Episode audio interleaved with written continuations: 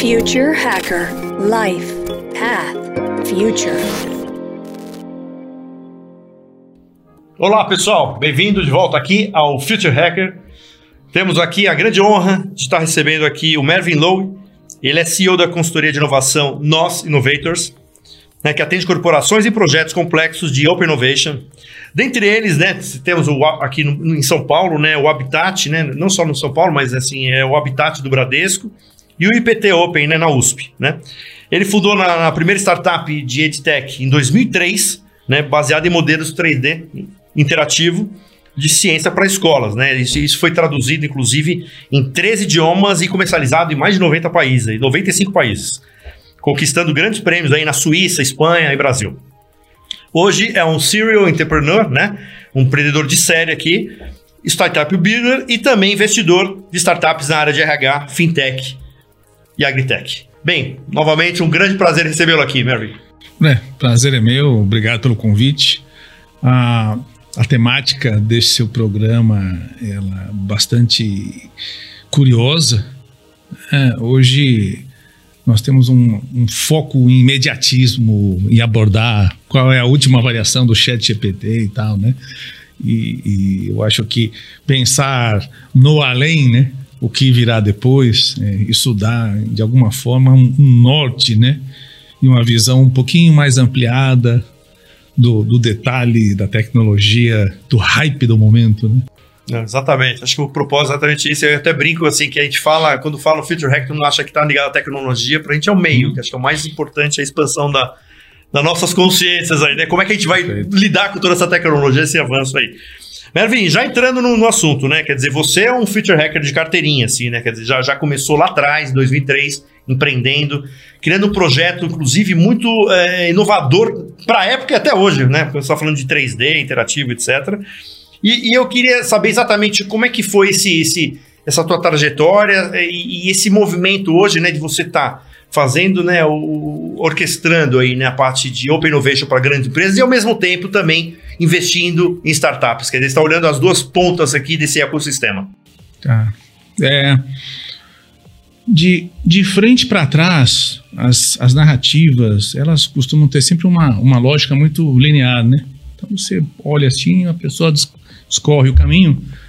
E, e como você chegou lá, geralmente tinha incertezas, dúvidas, caminhos errados, mais erros do que acertos. Ah, eu acabei saindo da vida corporativa ah, para empreender por uma questão de, de jornada e, e, família que tem isso no sangue. Sou a quinta geração de empreendedores seriais. Então, às vezes você não tem como escapar muito do de alguma forma, um destino né, que te acompanha uh, geracionalmente.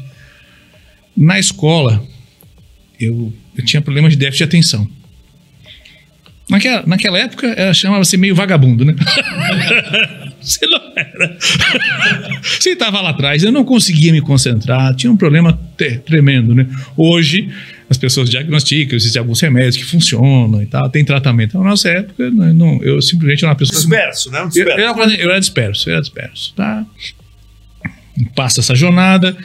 Uh, mundo corporativo, trabalhei numa empresa americana fantástica, chamava-se Enron, né, que foi a, uma empresa de energia, era das 10 melhores para trabalhar nos Estados Unidos. Essa empresa acaba falindo.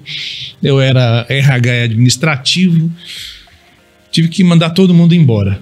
Né? E eu passei nessa empresa três anos desmontando tudo que tinha sido construído. Fizeram uma oferta irrecusável, era muito dinheiro para ficar até o final, e eu aceitei, ainda jovem, né? Uh, depois, você olha para trás, o dinheiro foi ótimo, né? mas três anos mandando pessoas embora e destruindo tudo que você construiu foi uma coisa horrível.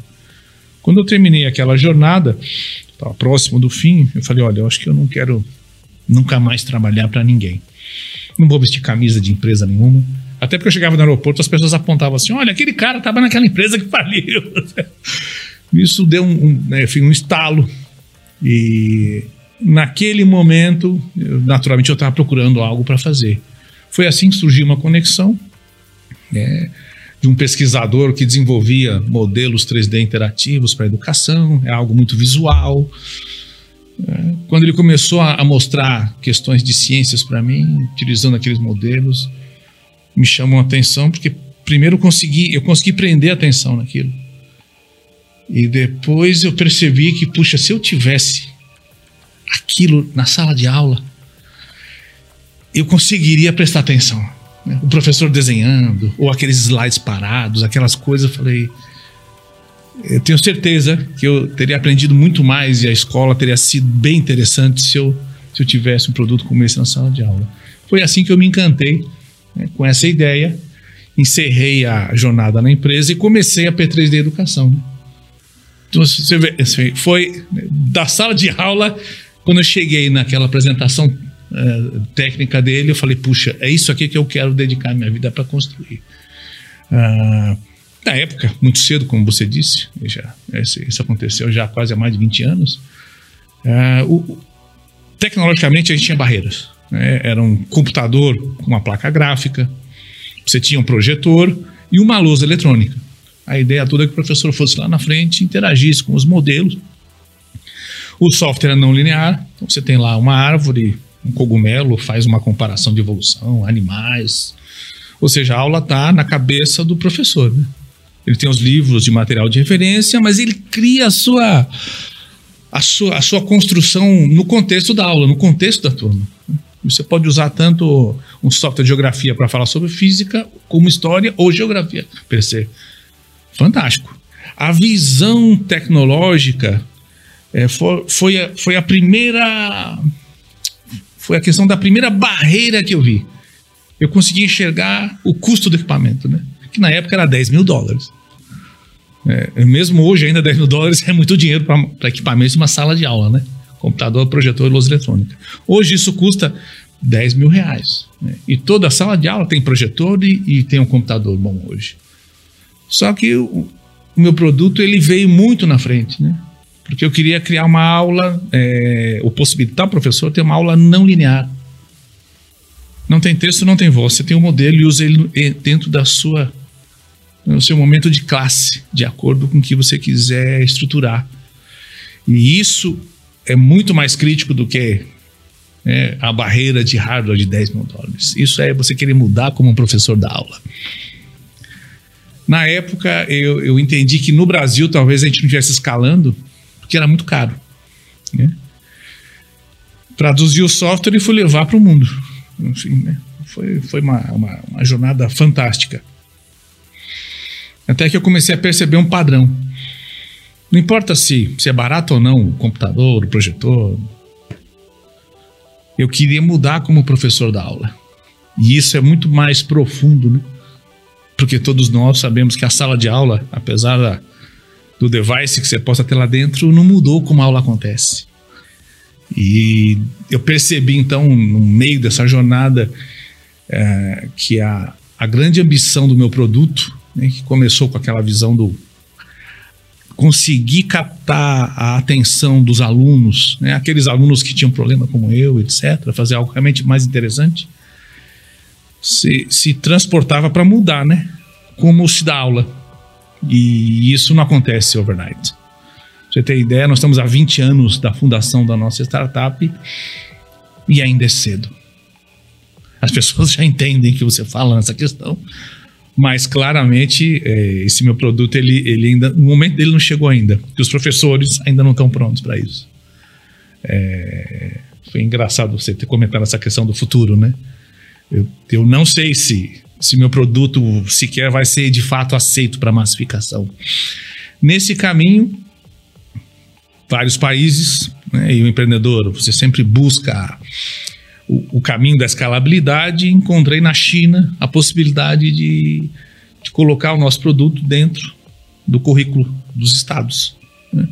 Então a gente pega os livros de, de cada província, é, transforma eles para uma versão digital e essa versão acompanha os professores nas salas de aula. É, acabei então vendendo a empresa, os direitos para eles, é, na Ásia inteira, e, e, dei como terminado um ciclo, né? porque não adiantaria eu continuar construindo mais conteúdo e forçando uh, o mercado para usar um produto né, que o, o principal interlocutor e não beneficiado, né? O principal beneficiado é o aluno.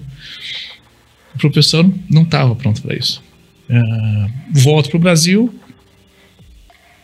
num sabático. Eu fiz economia, gestão de sistemas e artes plásticas. Falei, eu acho que agora eu vou.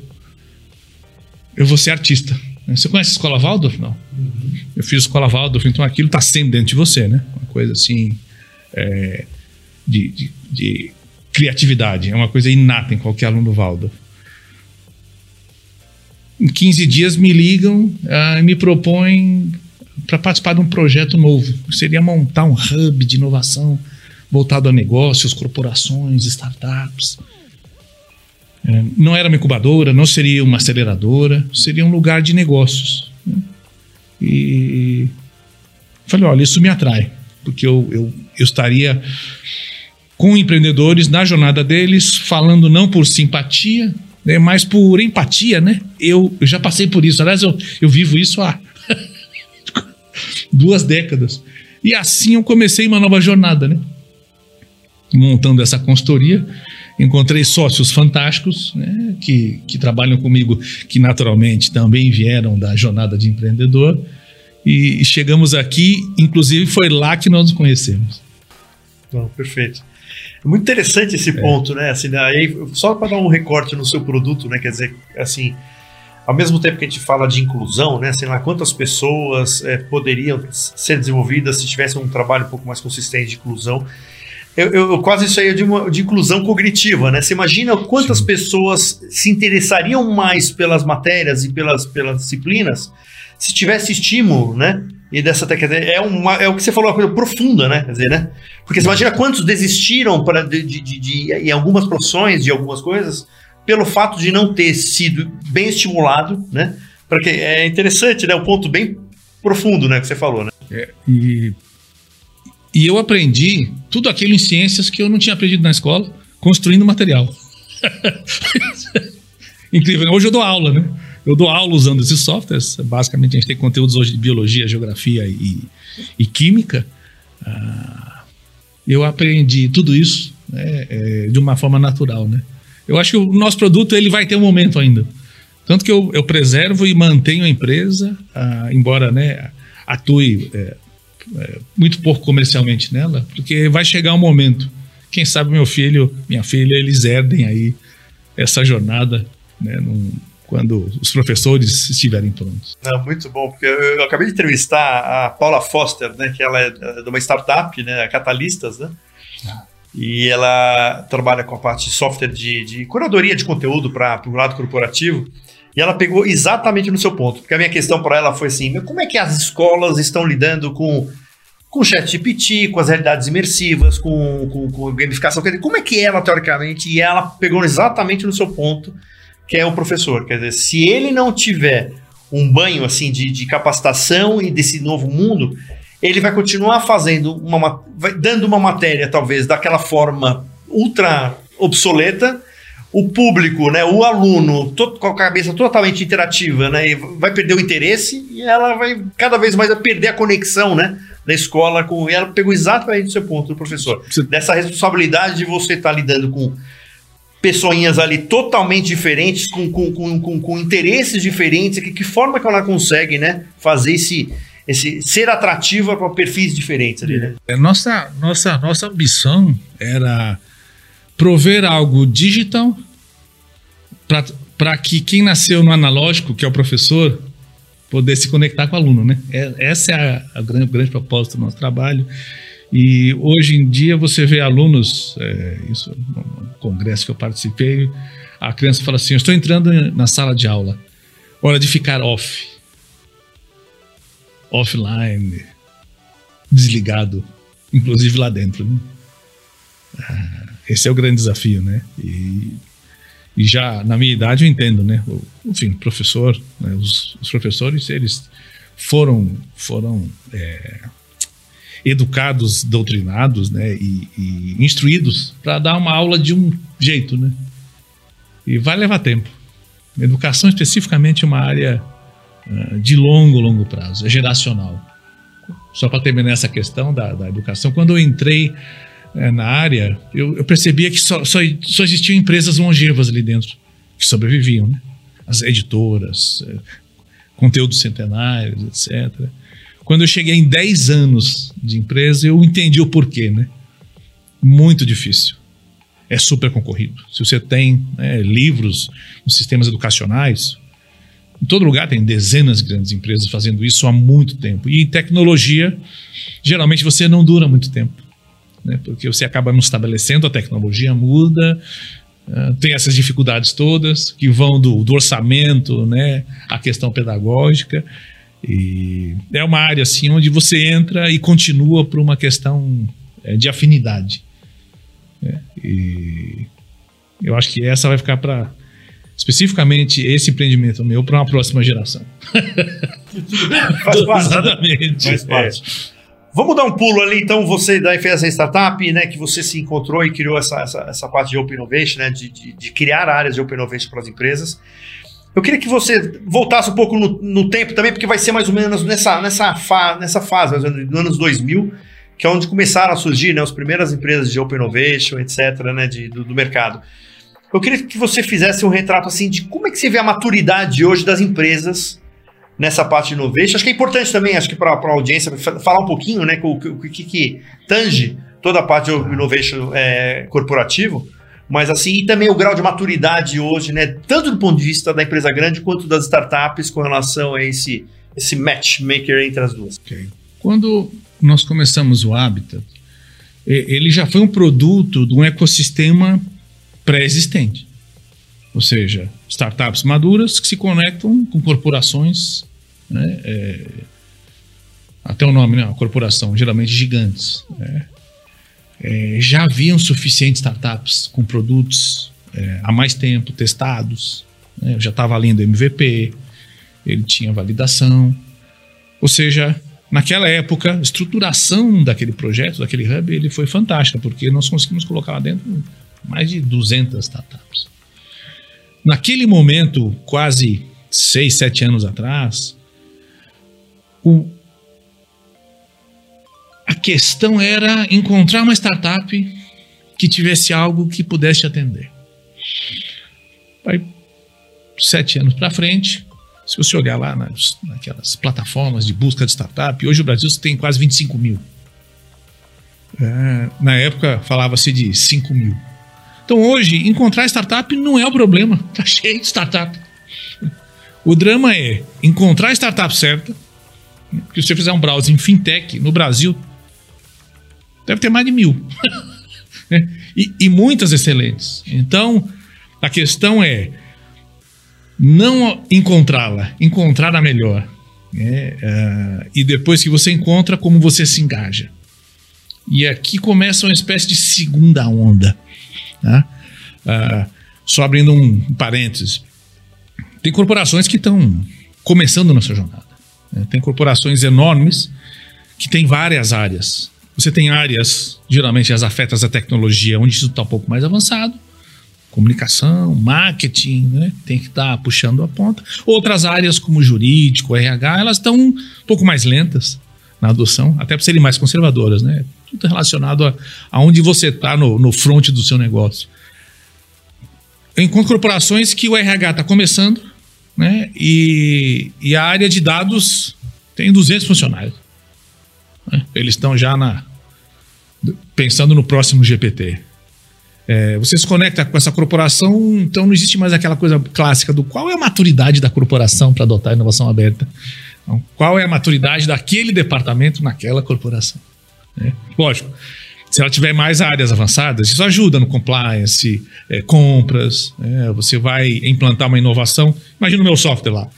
Compras tem ter três cotações. Quanto vai ter três cotações de um software 3D interativo? Nem existe. Tá então, assim, no momento atual, muita coisa já está resolvida. E, então, fechando parênteses, o que a gente enxerga na Nós Innovators hoje é que as corporações que têm essas áreas mais evoluídas, elas estão no momento de como resolver a questão de engajamento com a startup, quando o que você vai usar dela está mais próximo do core do seu negócio, né? E menos algo complementar. Ou seja, pode mexer os ponteiros H1, H2, H3 no tempo de retorno. É complexo. Né? Startup, geralmente, eu gosto de usar a expressão como fosse um Lego, sabe? Uma peça. Ela tem um offering pequenininho, específico, que se encaixa naquela engrenagem. Você não tem startup que tem tudo. Uma startup que tem tudo no final né, vira, por exemplo, uma TOTUS, ela tem um RP completo. Então eu sempre uh, uh, falo para as pessoas: olha, isso se encaixa para a gente apertar esse microfone, é, é, um botão suave que não faz barulho e, e vai funcionar perfeitamente num estúdio como esse. Então a gente está procurando esse botão. A gente não está comprando microfone com tudo, inclusive o pessoal está na sala de som. Startup é um componente. Fantástico. Dependendo da complexidade do assunto, mesmo que se encaixe aqui, você tem que fazer um, uma, um ajuste de acoplamento. E hoje em dia está sendo mais comum ainda você trabalhar com algumas startups na construção da solução que você está buscando. E é muito complexo esse casamento, né? seja com uma startup, sejam várias. Né?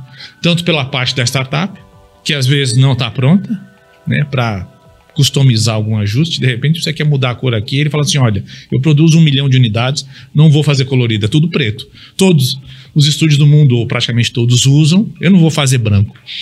Aí né, você começa a entrar entre limites e foco da startup, e a corporação que quer alguma coisa customizada, feita para ela, isso vai, vai causando então uma impedância.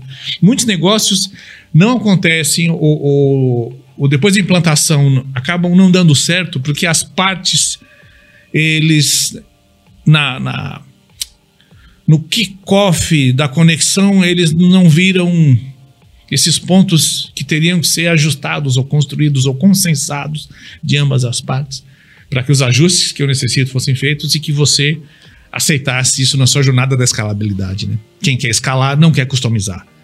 Cliente muito grande sempre quer algo customizado, porque ele tem uma questão né, diferenciada, especial e faz as coisas dentro né, da, da, da, perfeição. Né? Uh, todo mundo entende que hoje a startup é uma grande, grande vantagem para testar coisas. Né? Se você quer um sistema 100% uh, alinhado com seu RP, que conecte os funcionários na área de RH e faça tudo, inclusive vai na TOTUS, né? Vai uma Oracle, você vai ter um sistema que funciona. Agora, se esse, esse produto, essa especificação ainda não está desenvolvida, uh, você pega uma startup, conecta, veja, não vai ter 100% da solução, a gente sabe disso porque ela é específica, né? Ela não vai te fornecer todo esse stack aqui, mas ela vai te fornecer esse, esse padrão aqui. Você testa, vê se funciona, orna com tudo, fala assim: bom, agora nós vamos encomendar algo completo. Então a startup ela ajuda a corporação, em alguns casos, a, a iterar e ver se aquilo realmente entrega o que a corporação precisa. E se um dia ela quiser 100% de uma solução hiper customizada, inclusive só dela, então ela vai lá e paga, né? Paga alguém que o faça, vai custar 10 milhões, seja de reais, seja de dólares, e ela vai ter a solução. Só que o teste para verificar se isso funciona bem, né, como startup, você tem muito mais rápido. E isso, é, esse é o grande ganho, eu acho, pelo ponto de vista da corporação. Né? Você pode testar alguma coisa antes né, de comprometer eventualmente aí anos né, de um desenvolvimento de algo que no final não vai ter aceitação. O Mary, você acha que, uh, vamos supor, você está falando assim de graus de maturidade, né, de empresas que você falou, tem empresas que estão começando hoje, mas tem umas que já começaram já faz um tempo, né?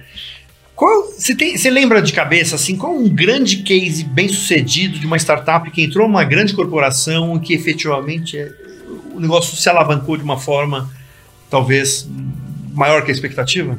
Você tem ah. um caso concreto assim de sucesso de uma startup que entrou, que ela foi absorvida pela corporação, conseguiu né, criar uma, uma, uma, conexão e aí o negócio teve efetivamente uma grande evolução. Olha, um case. É, é engraçado, porque, da ponto de vista do, do empreendedor, tem coisas um pouco. É, às vezes são complexas, né? Hoje. É, aliás, vou começar dando um pequeno passo atrás, né? Em geral, o que startup busca? Ela busca capital, ela busca clientes, é, pessoas e conhecimento. São basicamente aí uh, o que você vai precisar para construir qualquer negócio inovador. Fantástico. Hoje, o último elemento que o empreendedor busca é o exit. O sucesso não está só em construir, né? Eventualmente ele está em você conseguir vender um negócio, né? E ele seguir sem você. Ah, basicamente, na, na, na minha época, isso não funcionava, porque, em geral, negócios não se vendem, né? Se legam para a família. Eu venho de uma geração onde vender um negócio é a total incompetência sua, né? Seja porque ele não deu certo, ou seja porque você não conseguiu fazer um sucessor. É. Mas hoje o exit é, é o caminho de busca. E eu conheço empreendedores que, que construíram negócios, venderam. O mais difícil, assim, não tem um caso específico, tá? Eu acho o, o que tem interessante é nessa jornada aonde que o empreendedor é, é, enfrenta o seu grande desafio é quando ele passa a ser funcionário da empresa que ele fundou. Né? Em geral, todos nós temos que ficar lá mais dois, três, quatro anos na transição e depois estamos livres para voar. Ah, e passar por isso é muito complexo. Muitos de nós não estão prontos. Né? E eu mesmo entendi por muito tempo na, que na startup de educação o que eu queria ter no cartão não era CEO, era Mervyn Lowe, dono. tá? Uh, isso tem que estar muito claro no mindset do empreendedor. Ele tem que entender o que ele quer e às vezes é o que ele é. Tem um conflito, né? Uh, mas a gente tem hoje casos e casos né, de empreendedores que, que passam por processo de M&A, estão sendo absorvidos por empresas. Uh, nem sempre a empresa que compra uh, a startup uh, preserva o, que ela comprou. Tá? Às vezes eles usam o componente dela, as outras partes não interessam. Eu queria essa startup para mim porque eu queria que esse microfone que sai aqui no nosso estúdio, ninguém mais tenha ele. Eu quero ter o direito sobre o design desse produto. Né? Então, a área de dev, por exemplo, da, do resto, ele, eles simplesmente fecham, vendem, ela desaparece. Esse é o desprendimento né, do dono, né? Porque o dono sente como se eu tivesse é, estão estão quebrando estão, né, estão tirando né, uma construção né tô tirando uma coisa né? Justo. É, esse é, é, o desprendimento né? Ah, olhando como como investidor né? Como eu sou eu, eu, eu sou builder eu tenho sócios que comigo constroem startups essa na verdade é a minha grande vocação eu acabei descobrindo isso com o tempo eu gosto de fazer o novo de novo não é fazer algo até o fim é, como business developer, é, que se mistura com investidor, sabe? você vira sócio, tá junto, mas agora sempre minoritário, é porque eu não quero mais ser CEO, porque o CEO fica preso na jornada até o fim. Né? Como investidor, eu ajudo ele no, no momento inicial, a gente levanta capital, chega uma empresa, por exemplo, que quer comprar um, né, um, uma grande parceria. Veja que a questão estratégica nossa está relacionada a, a, desenvolver o produto, crescer e, e, transformar ele num negócio. Mas quem quer comprar tem outra visão, né? Como eu falei, aquela do microfone, a visão dele é idiosincrática do nosso ponto de vista, mas é o, é, é o, enfim, o, o esmero de quem compra na visão de exclusividade. Nessa hora eu não, eu não faço mais sentido para a empresa. E como business developer, investidor, então é a minha hora de ir embora, né? Nesse momento, geralmente, eles pagam bem para tirar os sócios minoritários. O CEO tem que seguir né, com, com o sócio. Uh, e eu começo um novo projeto. Né. Muitos CEOs que eu conheci que passaram por esse processo tendem a ser seriais, tá? A gente acaba descobrindo que o que a gente gosta de fazer é o novo de novo. E mais uma vez e sequencialmente. Você vai ajudando pessoas no caminho e é, esse processo se repete. Deixa eu fazer uma questão que acho que vai ser interessante conectar com esse tá. ponto. Né? Você tem, por exemplo, né, startups, que é o que você falou, né? Você tem. Você cria, vai atrás do seed money, né, do anjo, depois do seed money, vai passar para séries, etc. Existe uma, um caminho que é o que é mais conhecido de, de, de crescimento startup, é exatamente com esse conceito, né? Vai passando pelas rodadas, daqui a pouco eu tenho o exit, aí eu vou para outra jornada. Só que você tem um outro lado de empreendedores que fala o seguinte: eu não quero ter escala e recorrência. Eu quero fazer, eu quero ter três negócios desse e eu quero que aquilo me mantenha, que aquilo seja um negócio legal. Não necessariamente aquela ambição, quer dizer, quando você entra no fundo de investimento, o que, o que, o que é 10, ele vai querer 50, porque exatamente ele vê o spread aí onde ele vai ganhar. Como é que existe esse, existe esse mercado de startups que, teoricamente, não estão olhando com escala e recorrência e que estão muito mais para o lado de viabilidade de um propósito legal? É, eu diria que sim, está muito relacionado intrinsecamente à ambição do empreendedor pessoal, né? Isso é muito o que move. Se o que te move é, é, é resultado financeiro, uh, essa, a jornada é desenfreada. Se o que te move é construir algo de valor e, e ter alguma qualidade de vida, né? É, porque empreendedor não tem qualidade de vida. São, são coisas que não, não, não, combinam, tá? Isso aí é utópico, não funciona assim. Um dia você vai ter qualidade de vida, com sorte. Ah, mas você não pode pe pegar dinheiro do lugar que não pactua com a tua proposta. Tá? Uh, eu comecei com anjos, né, imagina, 20 anos atrás, inclusive levantei até capital na FINEP, uh, fui uma das primeiras empresas que levantou aquele, aquele fundo dinheiro perdido de, de, inovação, subvenção econômica, tudo. E eu senti naquele momento que minha meta era escalar, mas por algum motivo o processo de venda era lento na educação você ter ideia, o ciclo de venda de educação é de 6 a 18 meses. Aquilo era difícil, você gastava na frente, tinha uma perenidade, mas o, um churn que começava a se apresentar, por qual motivo, né, que era a questão toda da adequação dos professores. Tá? Eu tive uma oferta fantástica de um excelente fundo e eu percebi que naquele ponto da minha jornada eu tive muita sorte. Porque eu percebi que o negócio que eu tinha não ia escalar. A chance dele escalar era mínima. Tem os problemas underlying motives, né? Que você descobre depois que começou. Eles indicavam que eu, eu, não, eu, não, eu não poderia pegar dinheiro de um, de um fundo para dizer para o cara que eu vou dar retorno superior a 20%, 30% ao ano. Ou mais. Porque em educação, tecnologia não escala. Não seja que você vai lá e compra vende 10 mil computadores e coloca lá, não escala. Eu falei, eu não posso pegar esse tipo de dinheiro, porque se eu pegar, vão acontecer duas coisas. Primeiro, eu estou pegando um dinheiro ah, com uma proposição errada de entrega. Né? E segundo, a primeira pessoa que vai ser demitida é com razão você eu mesmo. Então, se o empreendedor tiver claro que o que ele está construindo não vai escalar, que ele não está buscando né, aquela corrida, aquela jornada desenfreada, né? Então ele, né, ele, enfim, você é mais conservador, você vai passo a passo, você cresce conforme pode, entendendo que eventualmente o que você construiu talvez nunca escale, mas seja uma boa, né? seja um bom negócio. Eu brinco da. Ali na Paulista, perto da Hábitat, a gente tem a, aquela Bela Paulista, você conhece? A padaria? Sim. Na esquina do prédio São Luís. Um dia eu cheguei lá e falei: olha, se um dia eu fosse ter uma padaria, eu queria ter uma padaria como essa. Ah, mas você, você não pode, ao longo da jornada, perceber que você construiu uma padaria gourmet como aquela e ter a pretensão de virar um pão de açúcar, né? É um, é, hoje a gente fala sobre o unicórnio versus o camelo, né? O camelo que é o resiliente, que fica, que tem valor, mas. Né?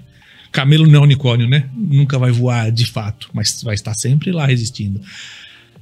Você precisa entender, é, então, esses dois pontos se o que você quer construir, o que você está construindo, pode virar uma rede de supermercados, ou se você é a melhor padaria da região que você está e é um ótimo negócio. E se você depois está pronto. Porque eu conheço empreendedores que eles não aceitam ter construído um camelo. E daí ele vai querer abrir uma franquia que vai montar um monte de padarias, e aquilo não, não vai funcionar que é um espaço especial, num lugar especial, ele tá lá, a equipe dele, né? É, não é de produção em massa, ele não vai fazer uma máquina de pão, como é que fala, máquinas para vender pão Puma. Muitas vezes o empreendedor que, que chegou lá, construiu algo que tem valor, mas é essa padaria maravilhosa, ele a destrói. Porque fica frustrado. Não era isso que eu queria, isso é muito pouco. Eu digo assim, é, se você chegar nessa hora, só para terminar aqui, se um dia qualquer um de vocês chegar nessa hora e perceber isso, Passa para alguém tomar conta. Vende esse negócio, vai fazer outra coisa. Não, você é, é muito bom esses pontos, porque acho que é exatamente isso que eu queria, que eu queria pegar. Quer dizer, essa, essa re- reflexão do empreendedor Hum. para saber o que faz com o dinheiro de um fundo, sabendo qual- o que, que o fundo está enxergando nele, quer dizer, é Exatamente. fundamental, né? Assim, né? Para saber. é- é- você pegou exatamente o caso clássico. Eu não posso, não é justo se eu tenho um projeto que não foca em escala, eu estar prometendo uma escala que eu não vou fazer nunca. Quer dizer, apenas pelo imediatismo de ter o valor. Sabendo que existe outras coisas, outros movimentos, sei lá, grande fomento de fundo perdido, que pode ser um caminho que ele pode de viabilizar o negócio. Então, assim, essa, é- é- é- eu, eu acho que falta um pouco essa maturidade, né? Assim, né? de, de, de- de, assim, existe quase uma, um caminho de não, você vai ter que pegar o teu negócio e ir para investidor e vai para série A, e série B, e série C. Quer dizer, existe uma, uma corrente e pouca reflexão com relação a isso, saber a natureza do teu negócio, né? E- É que, na verdade, é, é nesse momento que você entende é, o risco. né? Eu percebi claramente que se eu pegasse aquele tipo de dinheiro, e foi complexo dizer não, tá? Muito complexo. Mas eu sabia que se eu pegasse aquele dinheiro em, em um ano e meio, eu não conseguiria, ou, ou melhor, mais do que um ano e meio, eu não conseguiria sustentar o valuation baseado na projeção né, que a gente imaginava que ia ter, porque o meu churn estava começando a aparecer. É, churn- é, Churn é a perda de clientes, né? Tem um, aquele percentual de, de perda, né? de lapidação do que você constrói como portfólio. Então, não foi por altruísmo, né? Não foi por isso não se faz. Foi assim, se eu pegar esse dinheiro, eu vou perder tudo que eu construí. Porque eles vão me demitir. É, porque a culpa é minha. por ser ter sido responsável, né? Tá com uma coisa que não, não cabe esse tipo de investimento, nem desse tipo de investidor. Perfeito. Mervin, eu queria que você falasse agora rapidamente pelos essas, essas outras startups que você tem investido. Qual é só a natureza delas, só para a gente Tá. conhecer. É, voltando lá, aquele momento da jornada, né, de, de, de 20 anos atrás, eu estava no RH, então conheci muito a área, vivi muito essa área. Uma vez RH, como uma vez educação, é, é um tipo da, da coisa que é, se instala na pessoa. Né? E, então eu montei uma, uma startup é, com, com um sócio é, de People Analytics. No início da jornada ele me chamou para se, se juntar e o foco era pessoas eh, como recurso principal ao longo do tempo, como você faz para a retenção das pessoas, avaliação complexo. Mas no Brasil, por exemplo, eh, isso não é igual como ao- nos Estados Unidos. né? Você- você ter ideia, nos Estados Unidos, uma empresa com 3 mil funcionários tem uma área de People Analytics. né? Porque eles querem reter aquele profissional de qualquer jeito. Porque é muito, muito caro e muito difícil de reposição. Pra você ter ideia, um, um profissional hoje, nos Estados Unidos, gabaritado, em média você leva de oito meses a dois anos para contratar alguém. Então, quando eles acham a pessoa certa, eles não querem de jeito nenhum que ela vá embora. People Analytics, então, é, por exemplo, é uma, uma startup que tem essa, esse foco, chama-se Apos, inclusive, essa startup. A gente tá, trabalha com OKR, avaliação de desempenho, e ela tem uma característica de camelo. Né? Olha que interessante, né? Puxa, não é uma plataforma, não avalia pessoas? Pode avaliar pessoas de qualquer corporação. Mas, quando você começa a atender corporações grandes, que é geralmente o que eu gosto de fazer, elas querem algo específico. Nessa hora, você faz algo customizado. Cada customização diminui o seu potencial de escalabilidade. É uma empresa fantástica, hoje já está sem funcionários, ela cresce 20, 30% ao ano. Chan, zero. Essa do meu portfólio é uma bela paulista. Produto lindo que faz uma entrega de grande valor, atende grandes clientes. Na pandemia, não teve problema nenhum. Porque as grandes, grandes, grandes corporações, elas sustentaram o budget, né? As pequenas empresas e aqueles setores mais afetados. Essa startup, eu chamo do, do, do meu camelo, no sentido. Ah, uma, outra, uma outra startup, fintech, bastante interessante também, chama-se Exe Auctions. A gente encontrou um pesquisador. Veja, todas as startups, eu sou, eu sou investidor ou sócio. tá? Eu não sou CEO, como eu estava comentando antes. Né? Minha jornada é, é- não é mais sentar naquela cadeira. E ele é, um, ele é um cientista de dados e montou um algoritmo para leilões. Ele trabalhou em bancos, etc. Ele queria lançar um tipo de leilão diferente, onde você pudesse ter os bids abertos. Você sabe que hoje em geral é fechado, né? Eu quero comprar mil ações é, e quero vender a 10 reais. Alguém entra, quer comprar 100, tá pagando 11, é, fecha o deal, é fechado na mesa do, do trader. Eu estou aqui simplificando um pouco a coisa. Essa startup ela possibilita que esses números fiquem abertos, onde você possa ver quem está lançando o que, a que preço, ele possa ver quem está querendo comprar, a que preço, e eventualmente, para me livrar das minhas mil ações, eu vendo para ele por nove. Todas. Hoje isso não está aberto. Então, assim, é uma startup bem interessante. Nós vamos testar agora para ver se a aceitação no mercado né, financeiro ela, ela, vai acontecer, porque, de novo, a ideia é muito boa, tem um potencial né, de vamos chamar de desvelar um processo que hoje é, é, é dark pool, é fechado. Mas eu não sei se vai escalar. E uma outra é uma startup agritech, uh, que está focada, essa sim, em escalabilidade, é, é um sensoriamento de solo, umidade, temperatura e iluminância para pequenos agricultores. O Brasil hoje tem. É uma loucura. São, são, segundo o IBGE, são 4 milhões de pequenos agricultores. Veja que é essa gente que alimenta a gente, né? O, o, o grande produtor, ele, ele é que traz dólar para o Brasil. que exporta navios. Esses 4 milhões é que alimentam a gente. Uh, eles não têm acesso, a, por exemplo, à agricultura 4.0, IoT. Não tem. Então a gente está construindo um device que vai ter essa medição.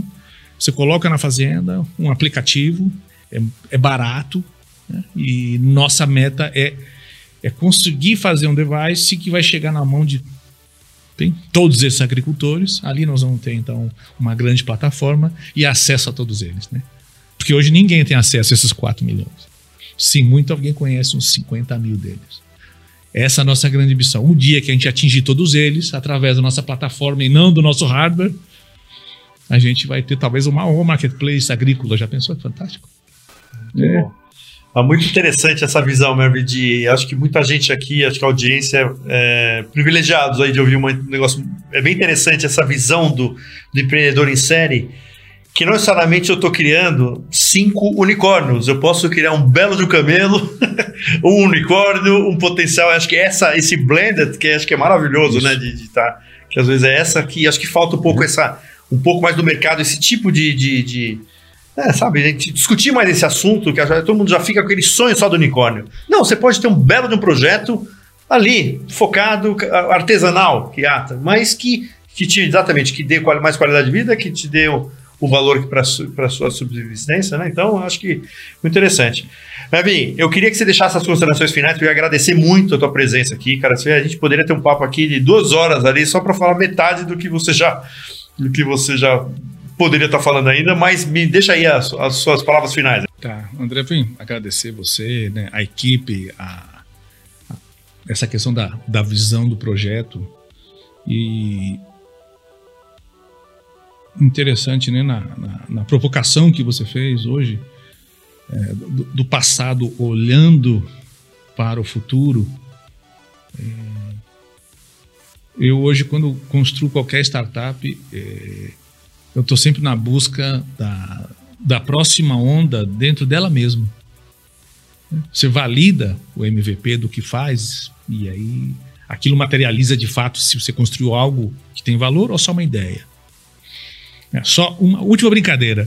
A minha, fiz, a minha primeira patente, eu tinha 18 anos de idade. Eu coloquei um relógio de um carro dentro de uma lata de Coca-Cola e patenteei aquilo. Eu não tinha noção de marketing, construir nada. Uh, e eu olhava para aquela patente e eu falava assim: o que, que eu fiz, né?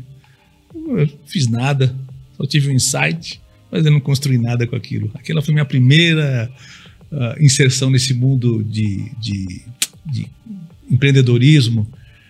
Uh, eu acredito que inatamente todo empreendedor tem essa questão, tá? E o que vai fazer de fato o camelo prosperar e eventualmente um outro conseguir construir algo realmente maior eu sempre digo, né? O, o unicórnio é um ser mítico, né? Não existe. E você pegar a CEO, que pegou aquele um bilhão e botou no bolso, acho que existe menos ainda.